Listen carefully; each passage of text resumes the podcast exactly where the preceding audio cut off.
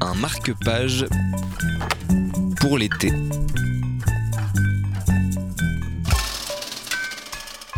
Bonjour, qu'est-ce que vous êtes en train de lire? Je suis en train de lire Le problème Spinoza de Irving Yalom.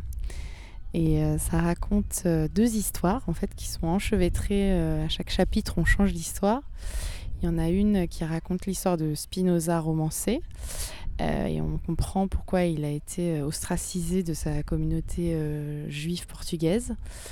Et l'autre, c'est l'histoire de Alfred Rosenberg, qui est un, un Estonien antisémite, et comment en fait il se tourne vers des mouvements d'extrême droite dans les années entre les années 20 et les années 30.